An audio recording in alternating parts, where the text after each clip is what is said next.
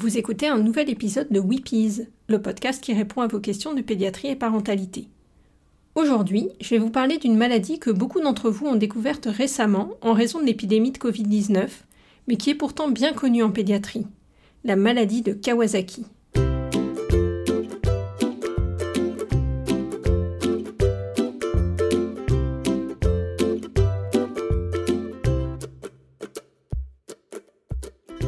Je suis Pauline Krug, pédiatre.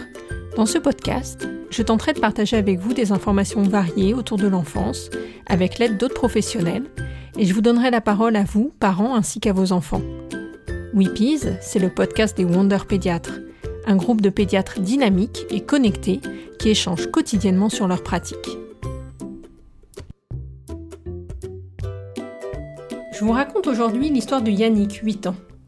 Ce jour-là, je fête mes 26 ans en étant de garde un dimanche à l'hôpital. En général, on évite de se faire ce petit cadeau d'une bonne garde le jour J, mais à raison d'un week-end sur deux à l'hôpital pendant cette période de mon internat, j'avais bien sûr préféré garder le week-end précédent libre pour fêter les 100 ans de ma grand-mère. Yannick est admis à l'hôpital en raison d'une fièvre élevée depuis 5 jours sans cause infectieuse retrouvée, une éruption cutanée diffuse, une altération de l'état général avec un enfant très très fatigué.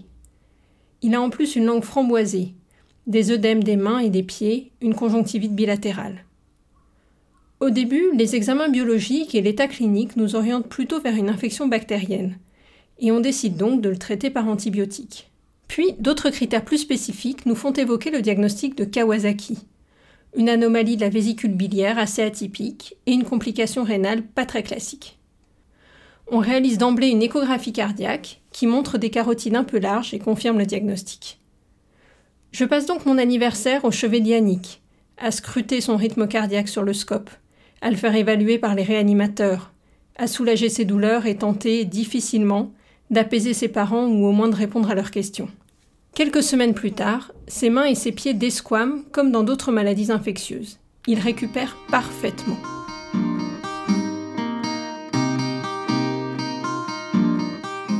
Qu'est-ce que c'est la maladie de Kawasaki? C'est une maladie inflammatoire aiguë de l'enfant, une vascularite connue depuis longtemps. Cette maladie, surreprésentée en Asie, a ainsi été décrite pour la première fois en 1967 par un japonais qui lui a donné son nom. Elle survient en général chez des enfants âgés de 1 à 8 ans. C'est une maladie rare mais bien connue des pédiatres car redoutée. Elle touche en Europe environ 9 enfants sur 100 000 par an. Les vascularites, ce sont des maladies liées à une inflammation des vaisseaux sanguins. Elles peuvent toucher les gros vaisseaux comme la horte, les vaisseaux de moyen calibre et les tout petits vaisseaux comme les capillaires de la peau. En pédiatrie, le purpura rhumatoïde est une vascularite classique dont vous avez peut-être déjà entendu parler, et qui touche les petits vaisseaux de la peau, de l'intestin, des articulations, du rein, du pancréas, provoquant un purpura, c'est-à-dire une éruption cutanée typique faite de petites taches rouges qui ne s'effacent pas à la pression, et des douleurs multiples. Dans la maladie de Kawasaki, ce sont les moyennes artères qui sont atteintes, notamment les artères coronaires, qui nourrissent le muscle cardiaque, et c'est ce qui en fait toute la gravité. Les artères coronaires inflammées peuvent se dilater, former des anévrismes et se boucher, provoquant des infarctus. On peut aussi observer des péricardites, inflammation de l'enveloppe qui entoure le cœur, et des myocardites, inflammation du muscle cardiaque lui-même, qui peut conduire à un dysfonctionnement du cœur. C'est pour ça qu'il est important de le diagnostiquer rapidement, pour mettre en route un traitement efficace le plus vite possible.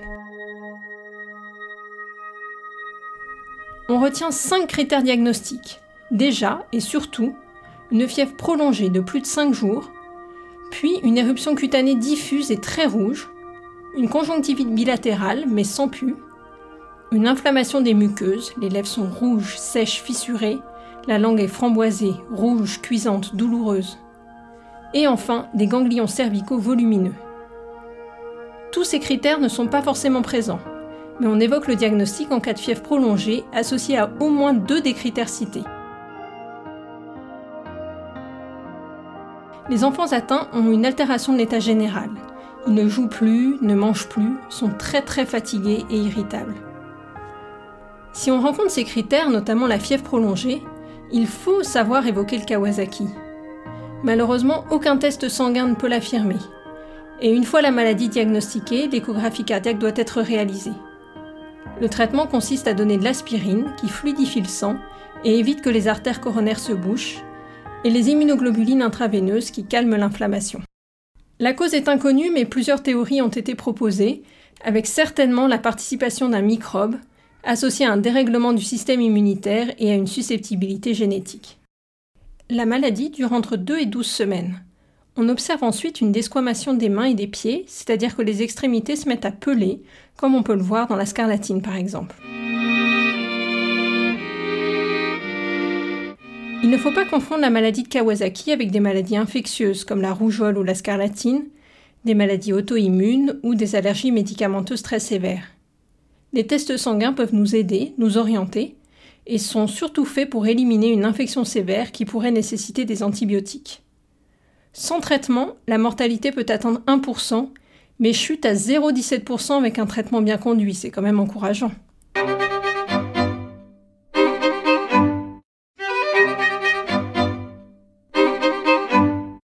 Vous avez entendu parler de cette maladie récemment, car il semblerait qu'elle soit associée à la maladie Covid-19. C'est en tout cas l'alerte lancée en ces termes par l'hôpital Necker. Depuis quelques semaines, des enfants ont été pris en charge en réanimation en France et en Europe pour une myocardite avec défaillance circulatoire. Ces patients présentent un tableau fébrile, inflammatoire, des douleurs abdominales avec quelques éléments cliniques de maladie Kawasaki. Une infection par le coronavirus SARS-CoV-2 est documentée chez un certain nombre d'entre eux, 30 à 50 À noter que ces enfants ont quelques critères qui les éloignent du Kawasaki. Par exemple, ils sont plus âgés et la défaillance cardiaque est au premier plan. J'avoue avoir été très choquée que ces données paraissent comme ça, exposées au grand public, brutes de toute interprétation, et surtout source d'émotions bien plus que de commentaires scientifiques. L'information est parue en France le jour de l'annonce de la reprise de l'école par le gouvernement, et les parents anxieux, et on peut bien le comprendre, ont entendu en raccourci que leurs enfants risquaient l'arrêt cardiaque à leur retour en collectivité. Il faut remettre les choses dans leur contexte. On parle d'une maladie rare, même si le nombre de cas est plus important ces derniers temps. Le lien Kawasaki virus, et notamment coronavirus, était déjà décrit dans d'anciennes publications. C'était nécessaire que les cardiologues de Necker alertent la communauté scientifique, évidemment. Mais à mon avis, pas indispensable que ça sorte dans la presse d'entrée de jeu. La notion de transparence a des limites. On n'est pas tous capables de recevoir un discours comme celui-ci. Il existe une forte coïncidence entre l'apparition de ces cas et la pandémie de Covid-19, bien sûr. Mais les patients n'ont pas tous été testés positifs. Plusieurs questions restent donc en suspens et font l'objet d'investigations poussées dans les services de pédiatrie, et un recueil précis des cas a été lancé. Il est donc un peu tôt pour tirer des conclusions. Mais on peut au moins vous alerter, vous informer, vous, parents, et aussi les collègues médecins qui connaissent peut-être moins que les pédiatres, sur les signes de cette maladie qui semble un peu atypique lorsqu'elle est associée au coronavirus. Vous l'aurez compris, dans cette maladie rare, on parle d'une éruption cutanée avec de la fièvre, mais une fièvre prolongée et un enfant qui n'est vraiment pas bien. On ne peut pas passer à côté.